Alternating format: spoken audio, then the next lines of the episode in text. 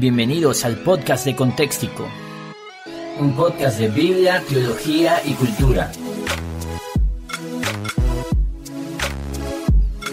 En Contextico amamos la Biblia y la teología, pero somos personas reales, así que conectamos la teología con la cultura.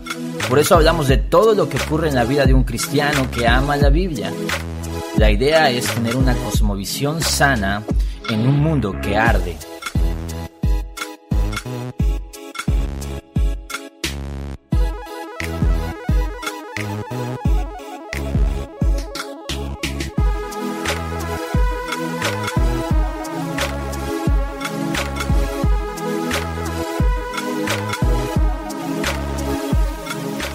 Este es el programa número uno del podcast de Contextico. Hoy estaremos hablando sobre contextualización, el uso de medios modernos en la iglesia local y qué dice la Biblia al respecto.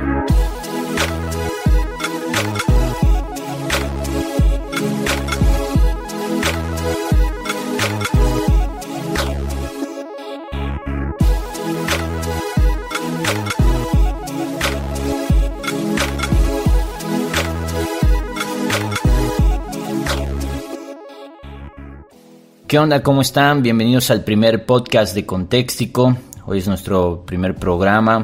Esperamos acompañarles eh, en la medida de nuestras posibilidades, por supuesto, cada 15 días. Si estás aquí probablemente ya sabes eh, de nosotros, pero si no, si te compartieron eh, este podcast y no sabes ni qué onda, bueno, somos Contextico. del otro lado está mi hermano Carlos, yo soy Adrián. Y lo que hacemos es hacer videos. Hacemos videos eh, hablando de teología, de cosmovisión cristiana, por supuesto de Biblia, eh, de todo un poco eh, referente obviamente al cristianismo. También escribimos artículos, tenemos un sitio web con algunos recursos. Lo que mayormente hacemos son videos de, de menos de 5 minutos o menos de 10 minutos, donde hablamos temas eh, relevantes a la teología, a la Biblia, contestamos preguntas comunes del cristianismo. Y bueno, Vamos a hacer estos programas donde estaremos hablando de todo un poco, porque en Contextico queremos conectar el cristianismo y la teología con el mundo real, con la vida real, como dice en el intro, buscando tener una cosmovisión sana. Así que aquí vamos a hablar de todo, por supuesto vamos a hablar de Biblia, vamos a hablar de cultura cristiana, pero también vamos a hablar de cultura popular. Porque si conoces un poco nuestro estilo es lo que hacemos. Tratamos de ser auténticos, reales y no te espantes si un día hablamos de cine, de deportes, de, lo que está ocurriendo allá afuera, porque lo que, lo que queremos es una cosmovisión sana, una cosmovisión bíblica, sobre todo a lo que estamos expuestos diariamente. Entonces comenzamos. ¿Qué onda, Carlos? Pues contentos de iniciar este con este nuevo proyecto, con este podcast y es algo que habíamos querido hacer por mucho tiempo y hasta ahora ya se ha dado la oportunidad de hacerlo. ¿Tú podrías definir por qué es que estamos haciendo esto? ¿Por qué estamos haciendo un podcast? Bueno, primero que nada, creo que en todo contexto hemos querido llenar un hueco, algo que creemos que hace falta más. No, no es que seamos los únicos, sin duda, gracias a Dios eh, están saliendo muchísimos ministerios y antes que nosotros ya habían ministerios muy parecidos a lo que hacemos en Contextico, pero cuando empezamos en YouTube empezamos porque sí veíamos youtubers, digamos, cristianos que parecen más eso, youtubers, eh, y que muy pocos que realmente eh, hicieran contenido que enseñara las escrituras, que enseñara la teología de una forma amena, de una forma corta. Y ahora con el podcast es lo mismo, hay hay muy pocos podcasts en español que traten los asuntos que queremos tratar aquí. Son, eh, son realmente pocos, son contados con los dedos. Y en inglés hay mucho. Eh, entonces queremos llenar un hueco para la iglesia latina y hacer algo un poco más relajado y también este, pero a la vez que tenga solidez y que tenga profundidad. Así que yo creo que mucho de por qué estamos haciendo podcast es eso, pero todo esto se basa en nuestra filosofía de ministerio también, que es enseñar la verdad eh, de una manera contextualizada a nuestra cultura. Y si los podcasts son parte de nuestra cultura, pues podemos usar los podcasts para usar, para enseñar la verdad. Justo eso creo que es parte del corazón de Contextico, hacer algo que a nosotros nos gustaría que hubiera y que hubiésemos querido que, que, hubiera incluso desde mucho antes. Entonces, si no lo hay o si no conocemos que lo hay, entonces nosotros hemos buscado generar ese, ese contenido, ¿no? Y, también con, con esa intención de ser culturalmente relevante. Aunque sé que ese término, esa palabra, eh, quizás a muchos de los que nos están escuchando puede pues, hacer de ruido y no les gusta tanto el, el término porque pues creo que está mal entendido, ¿no? Ese término mal usado y también eh, tenemos como prejuicios eh, a lo mejor por ignorar acerca del tema. Y, y yo sé que tanto yo sé que tanto tú como yo hemos pasado también por etapas en nuestro ministerio como que estábamos totalmente en contra, ¿no? De, de ser relevantes. es que esa palabra como la que cultura yo sé que hay gente que está escuchando esa palabra y está diciendo, oh, los perdimos y como que está satanizada, sí, ¿no? Eh, sí, y, y, mucho es porque como que venimos del después del post movimiento emergente, ¿no? Sí. Y hace 5 o 10 años el movimiento emergente dio una cara muy fea acerca de, de lo que es relevante la cultura y, y nosotros somos como esa generación que odiábamos el movimiento emergente. O que nos enseñaron a odiarlo, Entonces, ¿no? Porque exactamente, no, creo que que, no todo a- lo que se hizo estuvo mal, aunque sí hubo estupideces, ¿no? Tonterías, pero como que lo- los que, los que alzaban la voz en ese tiempo la alzaban en- totalmente en contra de, de la relevancia y pues nosotros co- seguimos esa, ese rollo, ¿no? Sí, y que pues de alguna forma hemos sido influenciados, bueno, hemos sido influenciados por John MacArthur. Sí, sí. eh, y eso tiene mucho que ver, John ¿verdad? Es, eh, eh, una voz que se opone. Y- y- y, ama- y amamos y seguimos eh, muchos ministerios que odian la, la relevancia cultural, así que por eso es, es, un, es un tema un poco complicado, creo, pero es algo de que lo igual que queremos este, hablar hoy. nuestra audiencia, la mayoría, sigue en contexto por, por el tema de teología, ¿no? No por el tema de lo chistoso, de lo relevante. Y seguramente ellos también tienen todas estas referencias anticontextualización o antirrelevancia y que no es así, o sea, si tú ves los ministerios de estas personas, también contextualizan, lo que pasa es que a lo mejor hemos entendido mal el mensaje que, que han dado y, Sí, y, no, y no para nada, quizás no me, no quise decir eh, que odiaba, ¿verdad? Contextualización, sino me refería a que odiaba a estos movimientos a como Mark Driscoll. movimiento emergente. De hecho, yo, yo he estado en la iglesia de John MacArthur y, y tienen mucho de contextualización. Por supuesto. Ok, siguen cantando himnos y todo esto, pero oye, yo llevé a mis hijos a, a lo que llamamos acá en Latinoamérica cuneros, ¿verdad? O, o para que los cuidaran mis dos hijos pequeños y tenían juguetes de bebés, ¿verdad? Eso simplemente ya es Y, y contextualización. tenían tecnología, No- me, no me los tenían cantar. Los registros eran... Sí, no, no los tenían cantando himnos, ¿verdad? Entonces, en su misma iglesia contextualizan, así que no, no quiere decir que están totalmente en contra, Pero creo que sí es bueno que hablemos sobre esto de la contextualización, eh, para a lo mejor sanar, eh, y no es que nosotros seamos como eh, la voz que se levanta en el desierto, ¿no? Pero a lo mejor sanar eh, ese pensamiento anticultura relevante, anti antirrelevancia, vaya, que es una palabra, pues ya sabes, como que como la usan muchos ministerios errados, pensamos que eso lo hace malo, ¿no? Ok, pero antes de, antes de seguir hablando de contextualización, yo creo que hay que definir qué es contextualización porque probablemente hay muchas, muchas Claro. personas que están escuchando y Llevan 15 minutos y no saben de qué hemos hablado. A ver, eh, ¿Tienes alguna definición de contextualización? sí, cómo no, vamos a definir un poco qué es contextualización.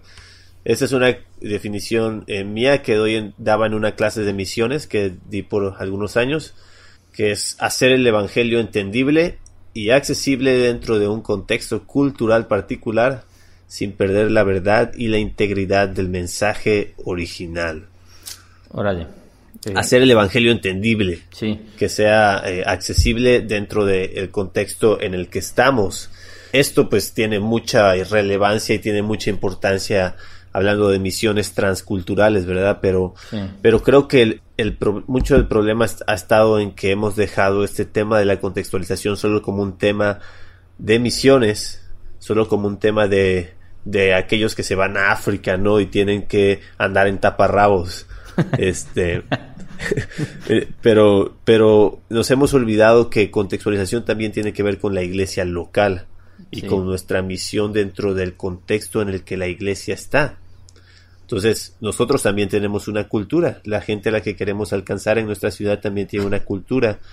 Y nuestra sociedad urbana, nuestra sociedad eh, occidental tiene una cultura.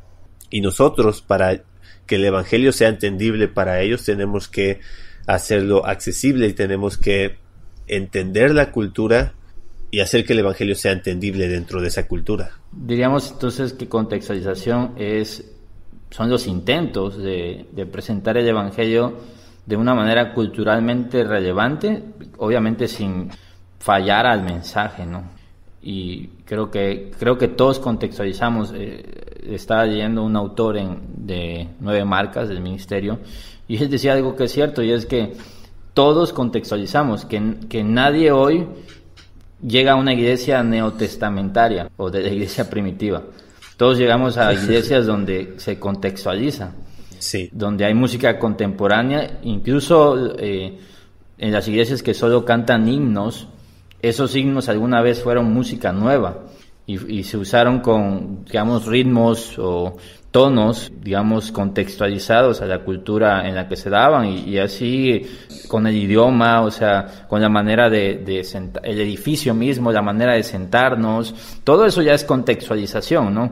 Nadie, nadie que hoy llega a una iglesia, llega a una iglesia no contextualizada, sino todo lo contrario. ¿Estás de acuerdo con eso? sí, sí, sin duda. Y mucho del problema viene en eso, en el que muchas iglesias que hoy en día no son relevantes o no intentan ser relevantes culturalmente, un tiempo en el pasado sí lo fueron. Sí, exacto. Y, y, su problema está en que, en eso, en que se quedaron en el pasado. Están contextualizando en, en la segunda década del siglo XXI, están tratando de contextualizar a la manera que lo hicieron en los setentas, en los sesentas, y han pasado 50 años. Sí. Entonces, pareciera que no, pero los coritos a una persona que no creció en un ambiente de iglesia, llega a una iglesia y, y le suena raro, suena raro, suena Por no decir feo, ¿no? bueno, no sé, no sé si feo, porque yo crecí en un ambiente de iglesia escuchándolos y, y uno está acostumbrado a eso, pero alguien que no está acostumbrado a eso, entra a una iglesia y no escucha eh, música a la que está acostumbrado y se va a sentir incómodo y es lo que termina pasando. Sí. Creo que hay, eh, claramente dentro de la contextualización están los dos extremos. Lo que podríamos llamar lo que es un sincretismo.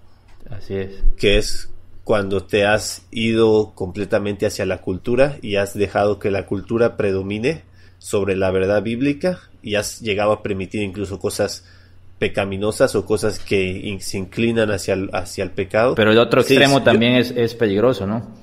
Sí, que es el, podríamos llamar, no sé qué, el sectarismo o, el fundamentalismo, que es quizás la palabra más correcta, que es el llegar a ser dogmático no solo en los aspectos doctrinales, que es donde tenemos que ser dogmáticos, sino aún en los aspectos litúrgicos y de prácticas ministeriales y, y de métodos, de metodología, donde podemos y debemos ser flexibles. Parece que hay dos extremos, parece que, no puede haber un equilibrio, o, así es el mensaje que se transmite, ¿no? Fundamentalistas golpean a los, digamos, sincretistas, ¿no? Y sincretistas ridiculizan a los fundamentalistas. Eh. Sí, y, los que están en el punto medio son atacados por los dos lados. es la realidad.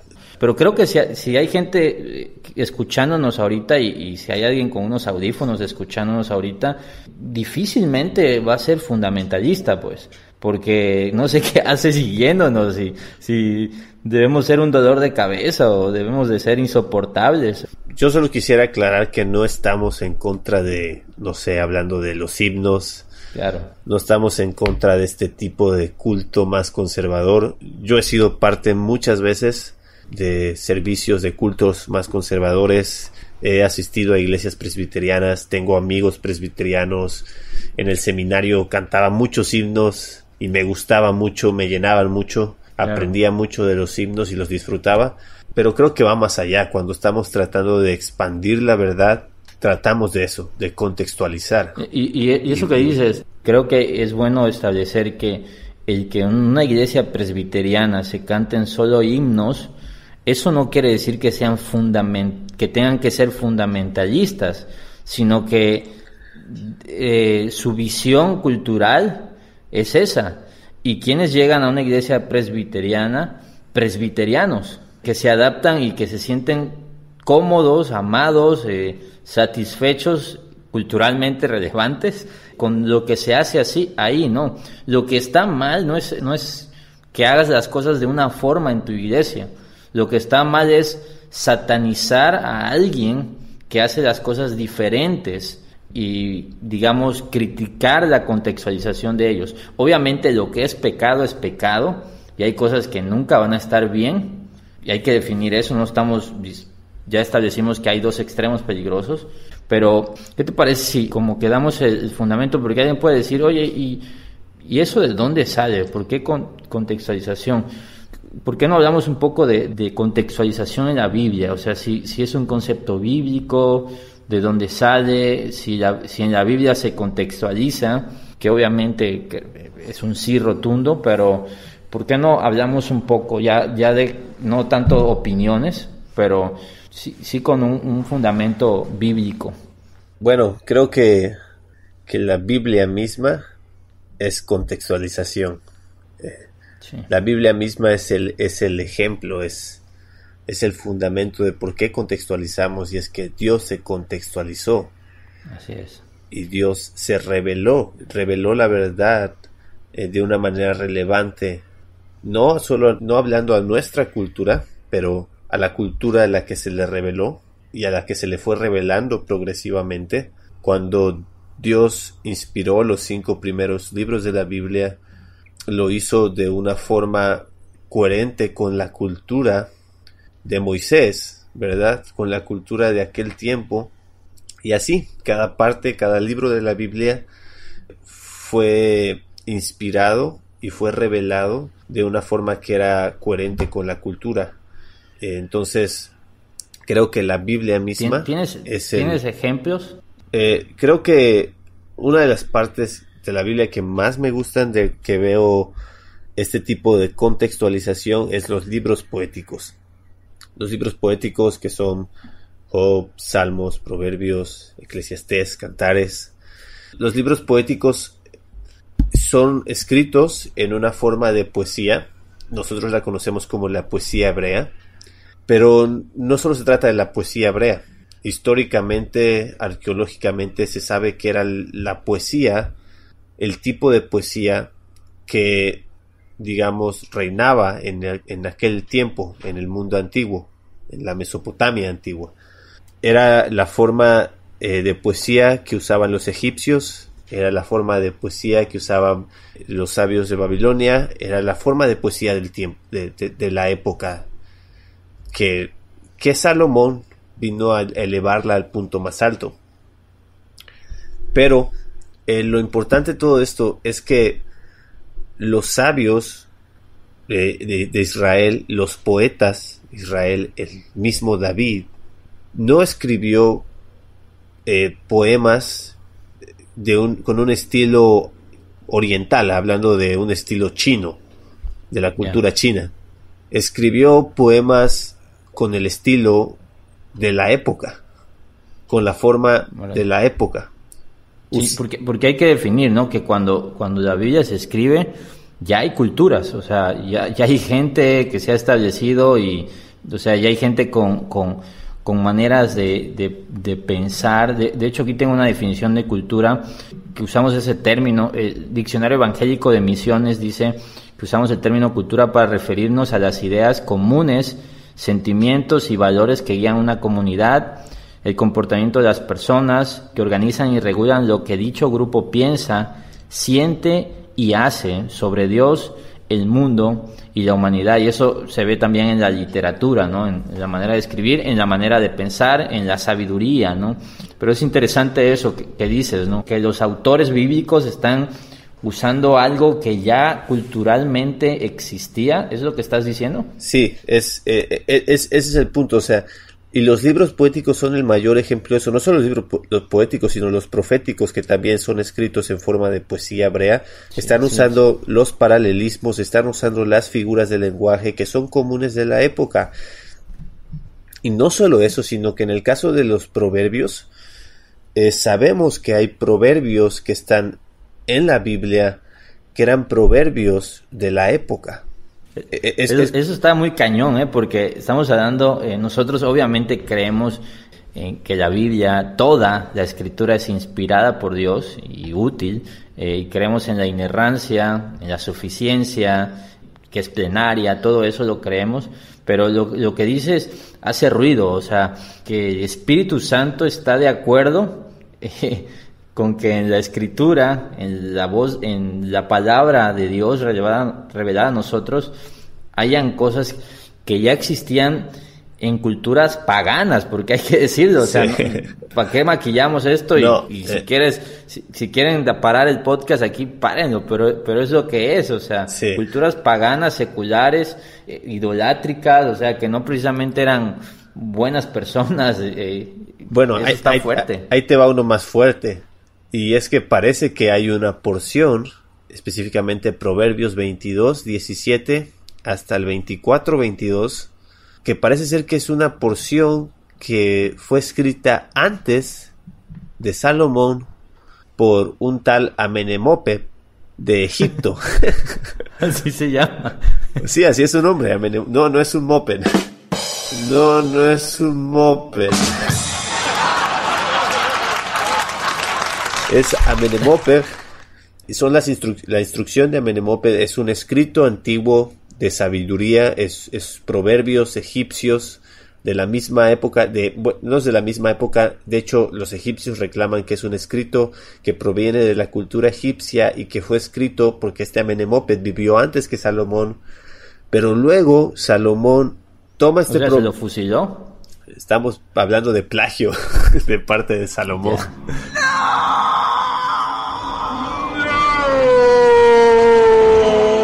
No, no sabemos. pero el punto es que si, si sea que Salomón se lo fusiló, ¿verdad? Se lo plagió, se lo copió a Menemoped, o viceversa, que a Menemoped se lo haya copiado a Salomón, que tiene mucha lógica también, sabiendo que la sabiduría de Salomón se extendió por todos lados y que en realidad Amenemoped vivió después de Salomón. Fallas de la arqueología pueden ser. Pero sea como sea, vemos que Salomón tenía relevancia cultural. Ya.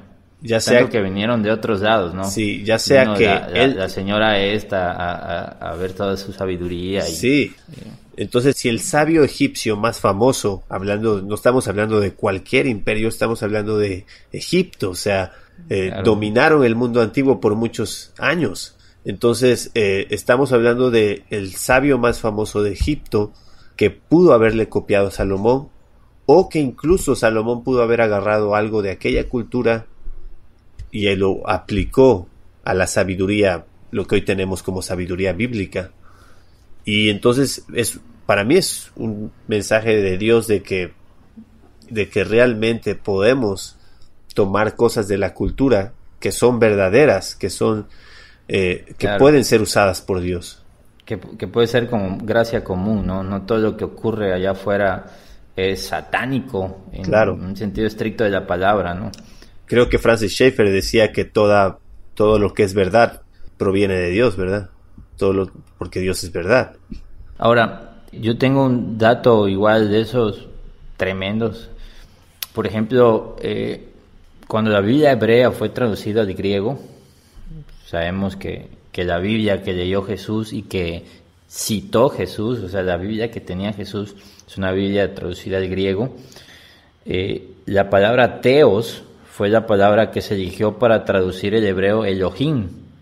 Y esa palabra es una palabra griega, que es una palabra con un origen totalmente pagano, que se utilizaba y se utilizaba en ese tiempo para referirse a deidades eh, del, panteón, del panteón griego.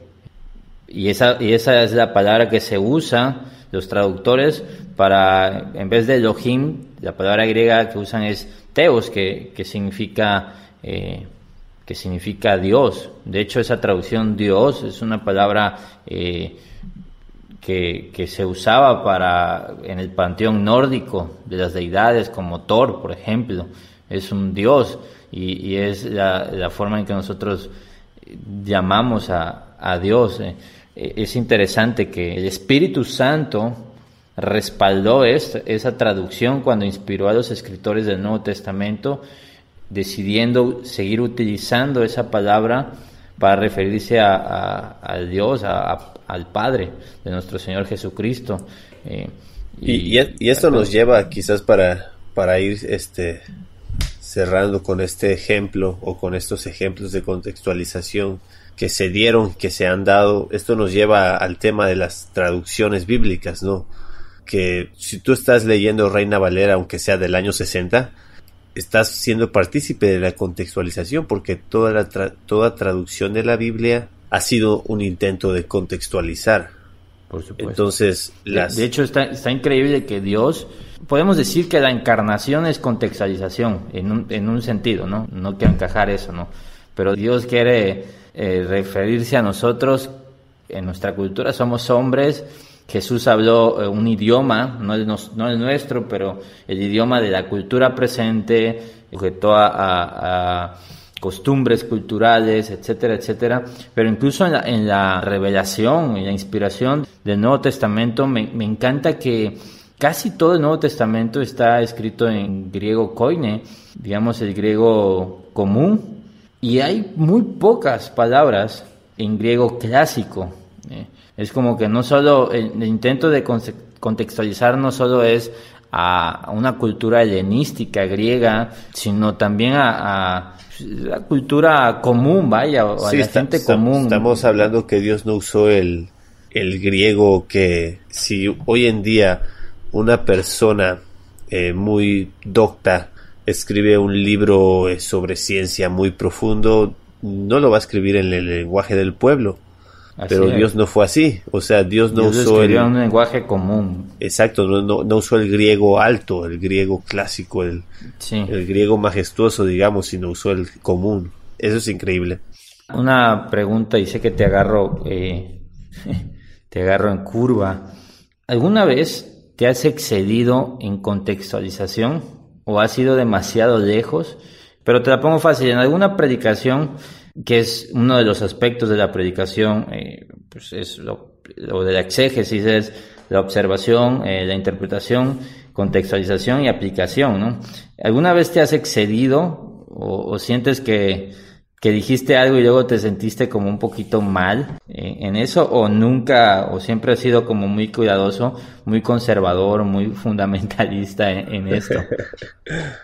Bueno, en, en, predicación no, no, sé si, si he ido muy, muy lejos. Eh, no sé, en, en, otros aspectos de la vida cristiana quizás sí un poco. No sé si ir a un concierto de Jason cuenta.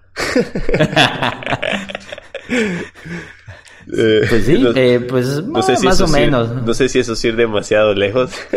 si fuiste con, con, una gor con una gorra snap y con pantalones pegados o algo así, pues y igual y si, y si vale, pero si fuiste a cantar y alzar las manos nada más, pues no fuiste a un concierto cualquiera. Eh, eh, yo creo que, que, mucho por el giro de los ministerios a veces, o el llamado, ¿no? Como que da el, enfoque de qué tanto contextualizas. A mí me ha pasado que soy, soy pastor de, de una iglesia donde pues, sí hay jóvenes, pero no es, digamos, una población de jóvenes muy grande y es una iglesia que, que ama o tiene un alto concepto la palabra de Dios, ama la predicación expositiva y sí ha sido como abstenerme de decir cosas que, que a mí me encantaría decir. Y sí hay un filtro, obviamente mi esposa es, un filtro, pero sí tengo como un filtro fuerte. ¿Sabes?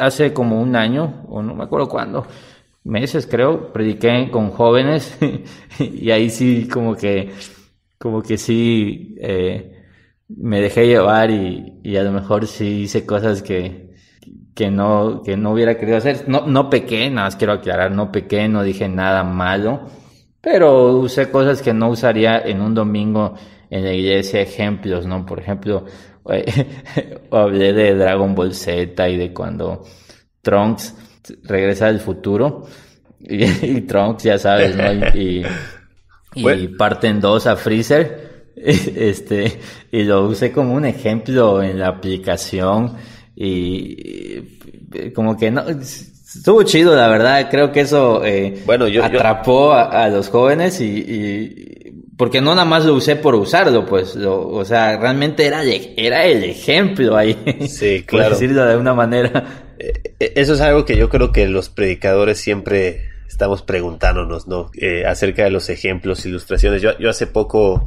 usé de ejemplo lo que está ganando Neymar ahorita en el Paris Saint Germain. ya, una locura, ¿no? Y de ahí me basé, ¿no? Para hablar de las riquezas de Dios. Entonces, ya. pero fue como ponerlo como un punto de partida, ¿no? Y, y, como para entender un poco lo que es riquezas. Eh, pero sí, yo creo que lo más en lo que he contextualizado no es tanto en mi mensaje, sino que predico en tenis siempre. Ya. Y yo sé que, que, para muchos eso es algo normal, eso ¿no? es algo súper normal, pero yo creo que es un tema en el que podemos hablar luego más acerca de la vestimenta y esos aspectos. Ya, sí. Eh, creo que nos podemos ir ahorita mucho por ese lado. Entonces vamos a, a regresar donde nos quedamos, que fue acerca de los ejemplos bíblicos de contextualización. ¿Qué ejemplos vemos en la Biblia?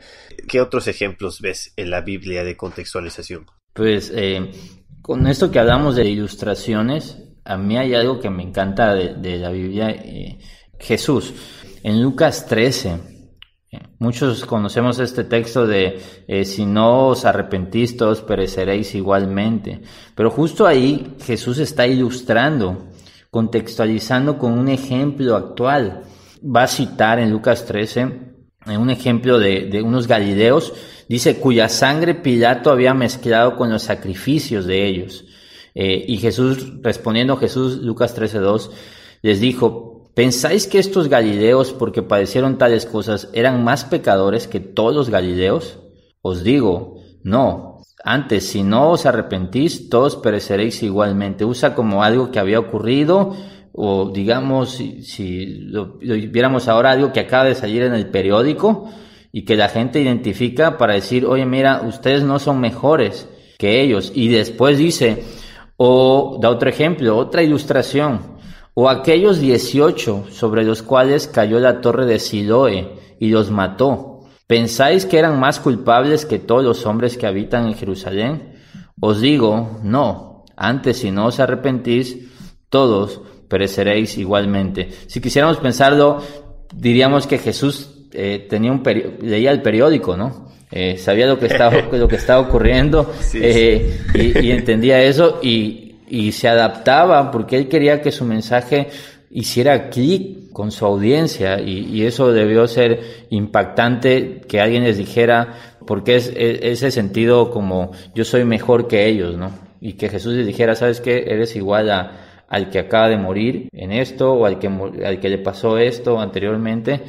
Creo que, que ahí podemos ver que Jesús no tiene ningún problema con contextualizar y de hecho la ocupa en, el estilo del mensaje y de predicación. Sí, es, es increíble, pero la persona que más contextualizó en la Biblia fue Jesús. Así es. Yo diría aún más que Pablo, Jesús fue el que más contextualizó y lo que dice es el estilo de su predicación era el estilo de la época, el estilo de su enseñanza era el estilo de la época. Las parábolas no fue un estilo que Jesús inventó, bueno, si, queremos hablar, pensar, ¿verdad? Que Jesús es Dios, pues sí, viene de Él, ¿no? Y hmm. de su sabiduría y todo. Pero no, es algo que, que, comenzó con el ministerio de Jesús, es algo que era parte, era la forma en la que los grandes maestros enseñaban en aquel tiempo. Jesús decide tomar esta forma de enseñanza. O sea, si queremos pensar, eh, muchos, muchos eh, comentaristas y eruditos Dicen que la historia, por ejemplo, del hijo pródigo era una historia común de la época y que Jesús toma y, y, adapta para dar un mensaje y la cuenta de una forma para, en un momento, para dar eh, un mensaje, ¿verdad? A los fariseos. Es como si agarráramos caperucita roja, ¿no? Y la, y la usáramos para enseñar algo. Entonces, hmm. eh, Jesús era experto en contextualización, o sea, iba a bodas, iba a fiestas, eh, todo eso, ¿verdad? Que, que los sincretistas suelen usar mucho, ¿verdad? Para defender también sus, sus ideas, pero que es la realidad.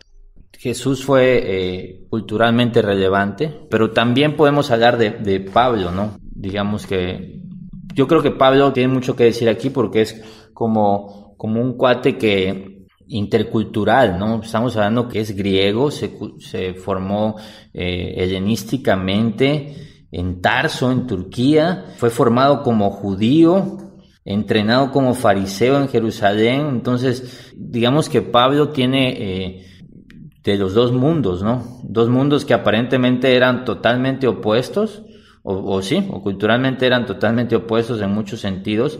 Era un cuate culto, instruido, entonces seguramente tenía muchas referencias culturales de literatura, de filosofía, de personas incluso de, de esas culturas o incluso deidades sí, paganas. Pablo en todas sus cartas está usando palabras eh, que tienen que ver más con la filosofía griega, términos que tienen que ver con la filosofía griega, frases eh, de la filosofía griega, ilustraciones del mundo romano, de las prácticas romanas. Eh, entonces, yo creo que Pablo en sus escritos es un claro ejemplo de contextualización y creo que él incluso él dice la frase más más famosa, ¿verdad?, sobre la contextualización en la Biblia, que es en 1 Corintios 9, 20 al 22.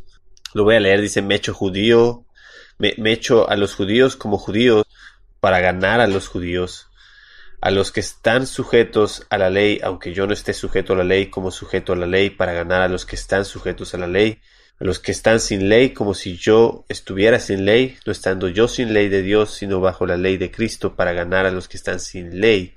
Me echo débil a los débiles para ganar a los débiles, a todos me echo de todo para que de todos modos salve a algunos. Entonces, es la filosofía de Pablo, es su filosofía ministerial y creo que debería ser no solo la filosofía ministerial de los misioneros. Sé que esto en misiones es el pan diario. como tronco común, ¿no? Sí. Es tronco común de misiones estos textos. Sí, el, problema es que esto solo queda en misiones y, y los pastores no aprenden acerca de contextualización. Y, y, y creo que los que contextualizan en un tienen un énfasis ¿no? en la relevancia, ni siquiera lo hacen con muchas veces con la visión correcta, sino simplemente por, por seguir modas, muchos, ¿no? No quiero generalizar, pero la, la visión de Pablo era, y creo que el 19, 9-19 lo define, me he hecho siervo de todos para ganar a mayor número. Y dice igual, siendo libre de todos, siendo libre de todos. Luego dice en el 12 anteriormente, lo soportamos todo por no poner ningún obstáculo al Evangelio de Cristo. Y es eso, cuando tú transmites un mensaje, eh, quiero, quiero aclarar algo aquí.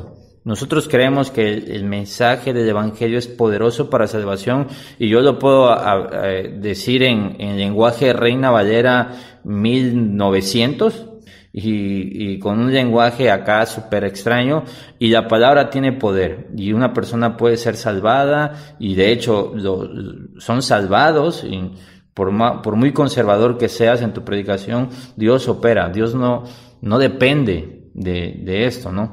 Pero nuestro corazón misionero o evangelístico debería de tener esta visión de, de sabes, yo no, yo no quiero que, que mi manera de hablar mi manera de, expresarme, los ejemplos que uso, ilustraciones, eh, sean un obstáculo para el Evangelio de Cristo. Y, también eso va de las dos partes.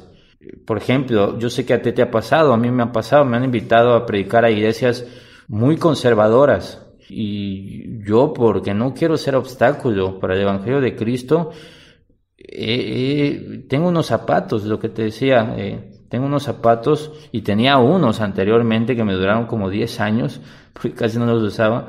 Y, y pues quiere uno vestirse de una manera que no hagas demasiado ruido para el corazón de estas personas. Y es también mucho lo que dice Pablo. No está nada más diciendo voy a hacer cosas que normalmente no hago para alcanzar, ¿no? Sino también está diciendo... ¿Sabes que ha sido difícil como para mí?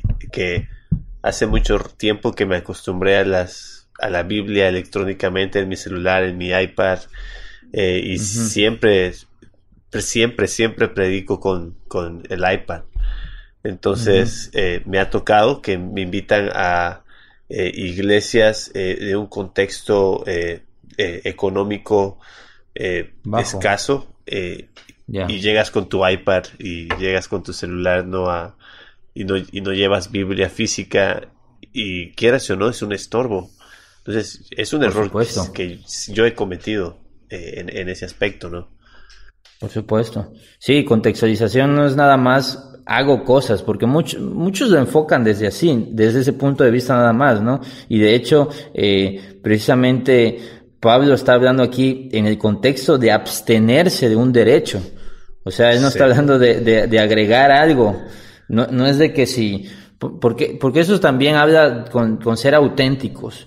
O sea, si, si no, no vas a inventar una o, fingir una manera de hablar o, o, ponerte ropa que no te pones y tener que hacer un guardarropa nuevo con el, con el punto de, de, de trascender nada más, porque pues eh, ahora sí que eso tampoco es el, el fin, ¿no? Sino simplemente con el llamado que tú tienes, en el contexto cultural en el que estás, saber qué, es lo que la cultura reclama para que tú puedas eh, ser de, de gran impacto dentro de tu contexto. Y otra vez, no estamos aquí diciendo que todos tengan que hacer cosas como modernas, porque a lo mejor tu contexto no tiene nada que ver con eso. Y yo sé que tú, tú, tú has estado, por ejemplo, estuviste en Perú, en lugares pegados a, río, a Amazonas y de verdad ahí, eh, o sea, importa muy poco que, que tú seas eh, hipster o que tú realmente te vistas de una manera. De verdad, o sea, ahí de verdad es cuando se prueba un corazón que ama el, que las personas sean salvadas, que ama a Dios y el Evangelio. O sea, no, no quiero que esta, este tema sea solamente de que todos debemos eh, ser tecnológicamente avanzados y todos debemos usar música eh, con ritmos modernos y todos debemos de vestirnos de una manera. No, no, no ese es el punto, sino el punto es la contextualización es la cultura, tu cultura eclesiástica, ¿cómo es? y tu cultura también del lugar donde está tu iglesia, cómo es, y no ser obstáculo, no tampoco se trata de copiar todo, porque pues nos tenemos que distinguir en algo, ¿no? Pero no ser obstáculo, que, que tú realmente pienses, esto que hacemos aquí, ¿será que está alejando a personas de la posibilidad de escuchar el Evangelio o está abriendo puertas para que personas vengan y escuchen el Evangelio? No porque el Evangelio dependa de eso, sino que eso puede hacer que las personas estén en ese lugar, se sientan cómodas en ese lugar y estén expuestos a la palabra que a fin de cuentas es la que, la que salva. Sí, y quizás nos hemos enfocado un poco más a hablar de contextualización en acerca de la tecnología, los medios, porque eh, estábamos hablando de contextualización en, en la cultura urbana, en la cultura eh, occidental, estamos hablando de esa misma cultura que está eh, en la que las redes sociales han llegado a ser parte esencial de la, de la cultura. Entonces, por eso es que estamos hablando más de estos aspectos, pero claro, contextualización tiene muchísimo que ver, o en, la mayoría de los casos, estoy hablando de, hablando de misiones, tiene que ver más con las cosas que tengo que dejar de hacer que con aquellas cosas que tengo que hacer. En el contexto de eh, ciudad, en el contexto de, lo moderno, muchas veces tiene que ver más con qué cosas tengo que hacer para ser relevante a la cultura de mi ciudad. Eh, pero en, misiones muchas veces solo tiene que ver con las cosas que vas a dejar, eh, la vestimenta que vas a dejar, el estilo que vas a dejar, el lenguaje que vas a dejar, la cultura que vas a dejar. Entonces, en misiones es un poco diferente, cobra un matiz. Y, que eso, y eso nos, nos puede ser un gran examen para ver cómo está nuestro corazón. Porque muchos podemos ser pro relevancia, pro contextualización, siempre y cuando eso tenga que ver con ser cosas. Pero si nos hacemos ese examen y esa autoevaluación de estaría dispuesto a, dejar todo esto a fin de alcanzar a personas, a lo mejor nuestro corazón va a revelar que simplemente queremos estar a la moda o que simplemente queremos eh, lucir importantes o lucir como atractivos para el mundo y no, lo, no el verdadero corazón de la contextualización que es hacer el mensaje accesible a tu audiencia que ese es el corazón correcto. ¿Para qué? Para que, como dice Pablo en su filosofía de ministerio, eh, para ganar a mayor número, para no poner ningún obstáculo al Evangelio de Cristo, ¿no? ¿Qué más decía Pablo? Porque creo que podemos dar ejemplos específicos de partes donde él contextualizó. ¿Tienes alguno? Bueno, el primero que se me viene a la mente es su caso en Atenas, ¿no? Ah, que es un poco controversial. Y algunos dicen que Pablo la regó y que eso llevó a que no diera fruto. Y que fracasó, ¿no? Que fracasó, eh, es lo que eh, algunos dicen. O, otros dicen que no, que simplemente eh, no se sabe más qué pasó con los cristianos que quedaron en Atenas. Es Hechos 17, según recuerdo, ¿no? Sí. En Areópago. Y, y, Pablo en Hechos 17 literal usa usa la religión pagana, ¿no? De, los griegos para basar su mensaje. Entonces... Eh, a, Pablo creo que hoy muchos lo hubiéramos crucificado, ¿no? Por usar eso. sí. Eh, voy, a leer, voy a leer el texto para que eh, estemos más en sintonía. Entonces Pablo, puesto en pie en medio del areópago, dijo, varones atenienses, en todo observo que sois muy religiosos, porque pasando y mirando vuestros santuarios hallé también un altar en el cual estaba inscrito al Dios no conocido, al que vosotros adoráis, pues sin conocerle es a quien yo os anuncio. Como algunos de vuestros propios poetas también han dicho, porque linaje suyo somos. Siendo pues linaje de Dios, no debemos pensar que la divinidad sea semejante a oro, o plata o piedra, escultura de arte y de imaginación de hombres pero Dios, habiendo pasado por alto los tiempos de esta ignorancia, ahora manda a todos los hombres en todo lugar que se arrepientan, por cuanto ha establecido un día en el cual juzgará el mundo con justicia por aquel varón a quien designó dando fe a todos con haberle levantado de los muertos. ¿Qué opinas al respecto? Eh, ahora, si tú lees Hechos, entiendes que Pablo está guiado por el Espíritu Santo. Él tomó la decisión aquí Obviamente los detractores de, de, esto van a decir que aquí no, no está el Espíritu Santo operando. Me hace mucho ruido que va a decir en los Corintios que me propuse no predicar otra cosa, sino a Cristo crucificado, ¿no? Pero la realidad es que pasó, ocurrió, él usa ese ejemplo. No, no veo pecado ahí. La, la discusión es qué tanto él en su pensamiento y en su corazón, que es una especulación y no creo que debemos entrar ahí, que tanto él creía depender de eso para tener éxito en su predicación y yo sí puedo decir que por lo que veo en, en, sus escritos, creo que Pablo no está creyendo que de eso depende el éxito de su predicación, sino tiene este corazón, esta filosofía de que pues está siendo griego a los griegos, ¿no? Podríamos decirlo de una manera, para predicar, porque ahora, aunque pensáramos que Hechos 17 tiene que ser borrado de estos ejemplos, por ejemplo, en su carta a Tito, lo vuelve a hacer, o sea, lo vuelve a hacer y, y, esto, en la narrativa de, Hechos, escrito por Lucas, podemos pensar que pues es narrativa y no todo es precisamente eh, algo que Dios esté dando el visto bueno porque pues en la narrativa eh, vemos cosas malas, ¿no? Pero en una carta como la carta a Tito, son cartas eh, doctrinales, dogmáticas, de liturgia, de práctica, entonces ahí sí son instrucciones. Y Pablo está dando instrucciones a Tito, ya sabes, lo manda para que corrija lo deficiente, para que establezca ancianos, etcétera. Y luego empieza a hablar como para que Tito esté, esté digamos, al pendiente o sepa lo que se enfrenta y empieza a hablar de los cretenses, del contexto cultural. Quiere Pablo que Tito esté consciente del contexto de la cultura en la que él está digamos, poniendo los fundamentos firmes de esa iglesia y cita, dice eh, Tito 1.12, uno de ellos, su propio profeta, dijo, los cretenses, siempre mentirosos, malas bestias, glotones ociosos, y luego dice Pablo, este testimonio es verdadero, por tanto, repréndelos duramente para que sean sanos en la fe. Este profeta que cita es uno que se llama Epiménides, que es un poeta, filósofo cretense eh, del siglo VI antes de Cristo.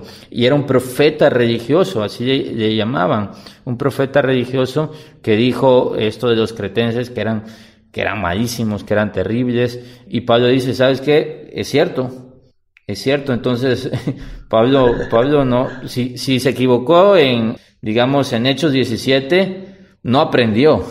Pero aquí podemos ver que el Espíritu Santo está respaldando a un profeta pagano, un poeta, un filósofo sí, o sea, que dijo algo.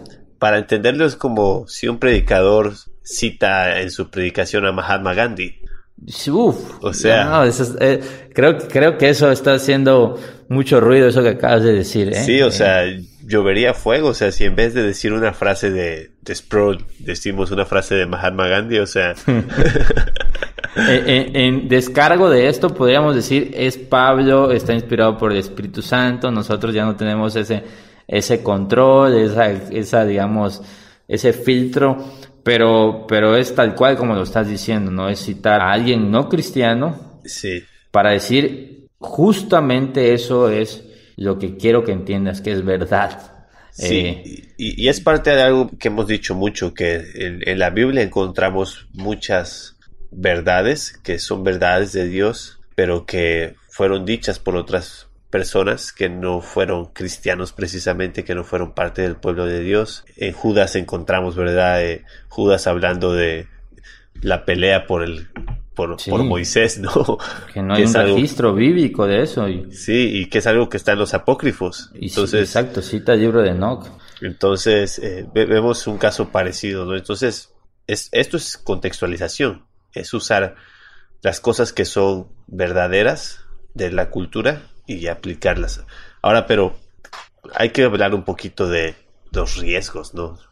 Eh, y las cosas que están mal de la contextualización y hasta eh, qué es lo que podríamos decir ya no está bien dentro de la contextualización.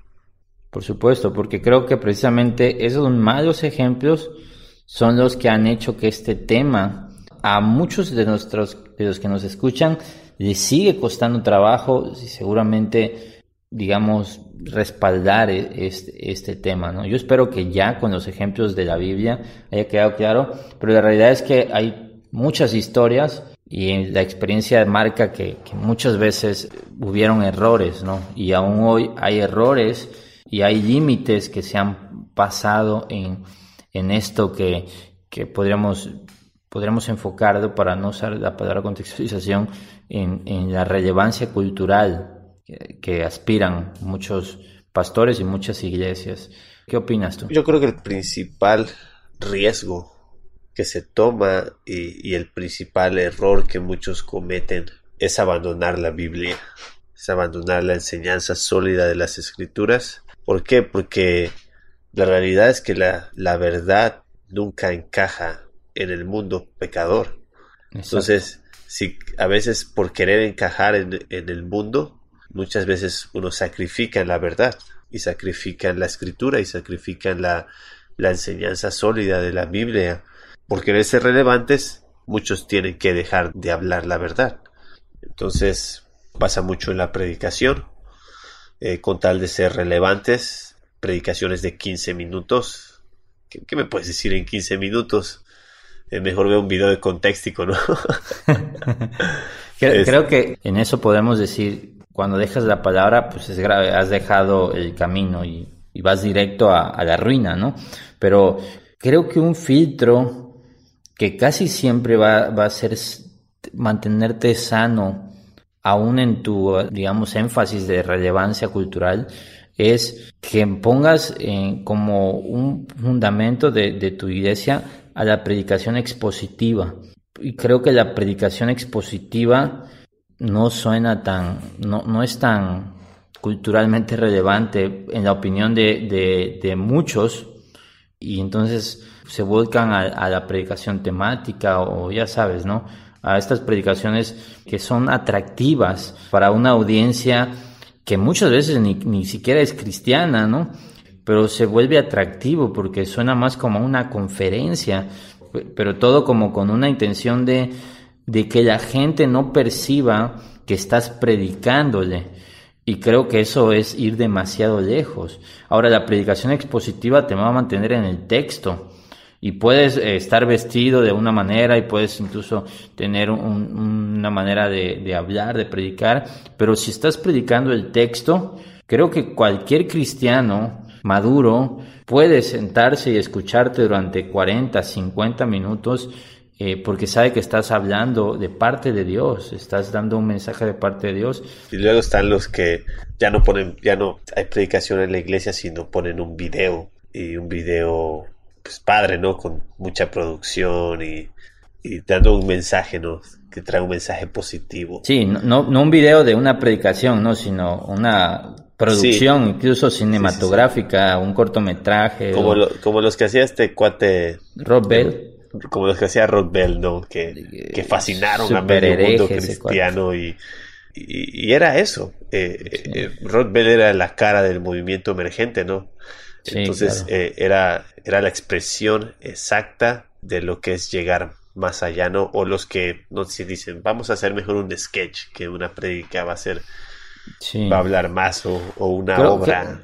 creo que el punto es, es, es la, la predicación, ¿no? Eh, Creo que eso, digamos, que sería lo que va a mantener las cosas en su lugar, no diciendo que lo otro no importe.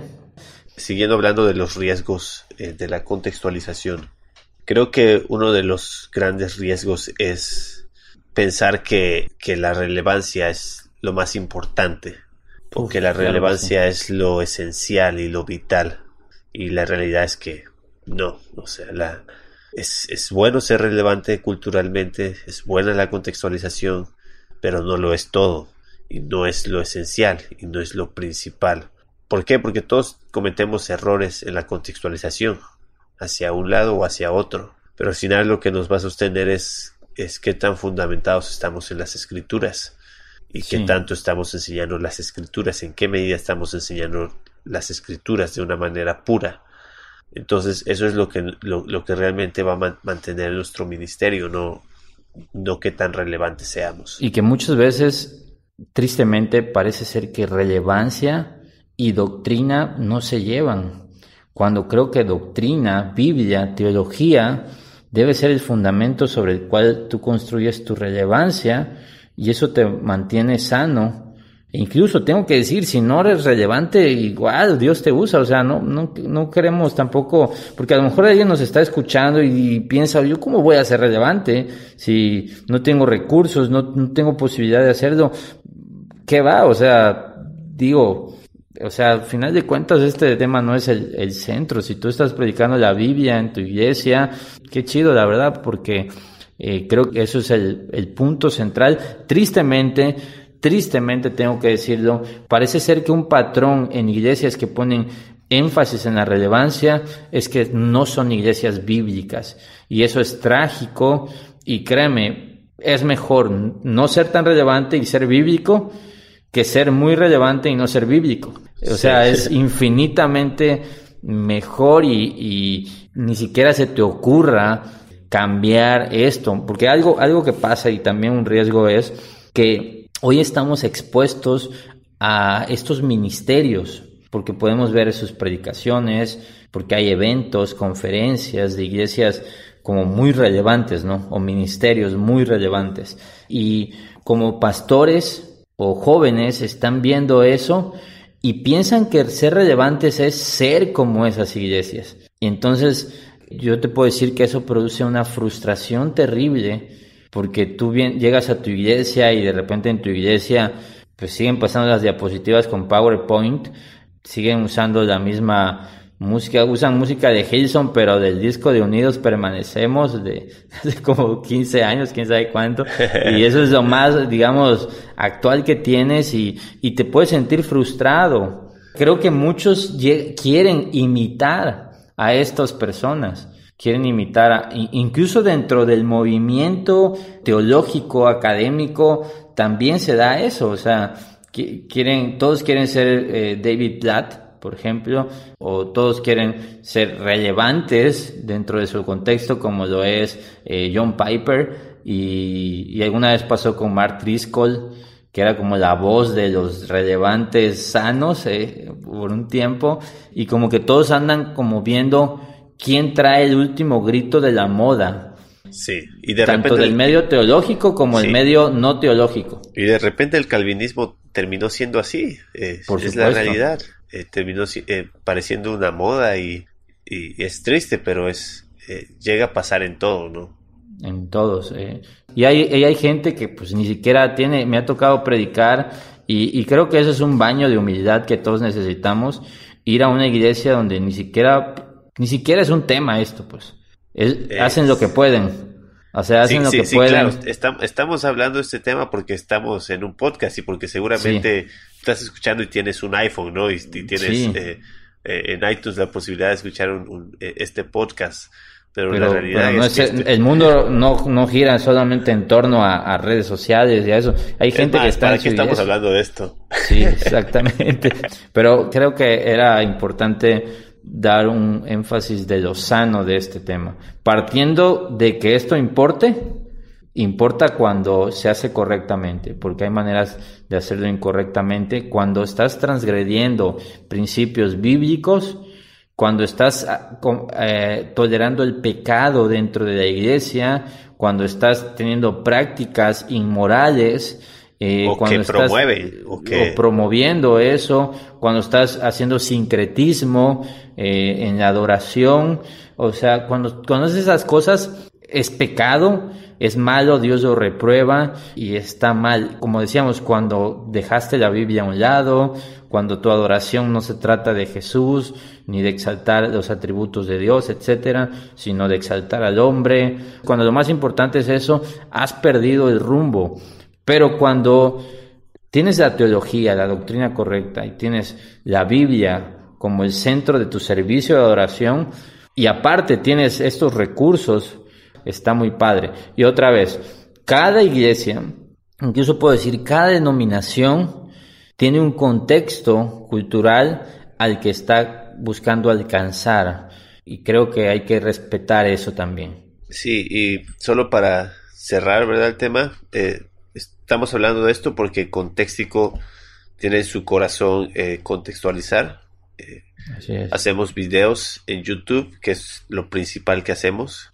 Eh, y YouTube es parte de nuestra cultura. Se, ha, vuelto más importante que la televisión. La, la realidad, o sea, las, las empresas están invirtiendo más en promover sus productos a través de YouTube que en televisión mi hijo mayor eh, está todavía chico, pero él no ve caricaturas en la tele como yo lo veía, él, ve caricaturas en YouTube. Entonces, es usar, estamos usando algo que ya es parte de nuestra cultura y de ahora este podcast, Facebook, eh, una página web, eh, cosas que son de nuestra cultura para bendecir al pueblo cristiano. Y aún es más duro que esté escuchando esto, está escuchando esto desde un teléfono y desde una red social. Entonces, también está inmerso en la cultura. Como concluimos con esto, y, creo que, cierra perfectamente, todos contextualizamos. La diferencia es si, uno, si lo estamos haciendo mal o bien, pero tú no, tú no estás eh, separado de la cultura. Todos vivimos dentro de una cultura. Bueno, pues este fue el primer programa de Contextico, del podcast de Contextico. Estamos súper contentos de iniciar esto, así que esperamos que nos sigas en este caminar de podcast y que te suscribas eh, para que te lleguen eh, las notificaciones de nuestros nuevos programas y para que se descarguen automáticamente. Eh, y también ya sabes que estamos en YouTube, estamos en Facebook, este, tenemos nuestra página contexticotv.com.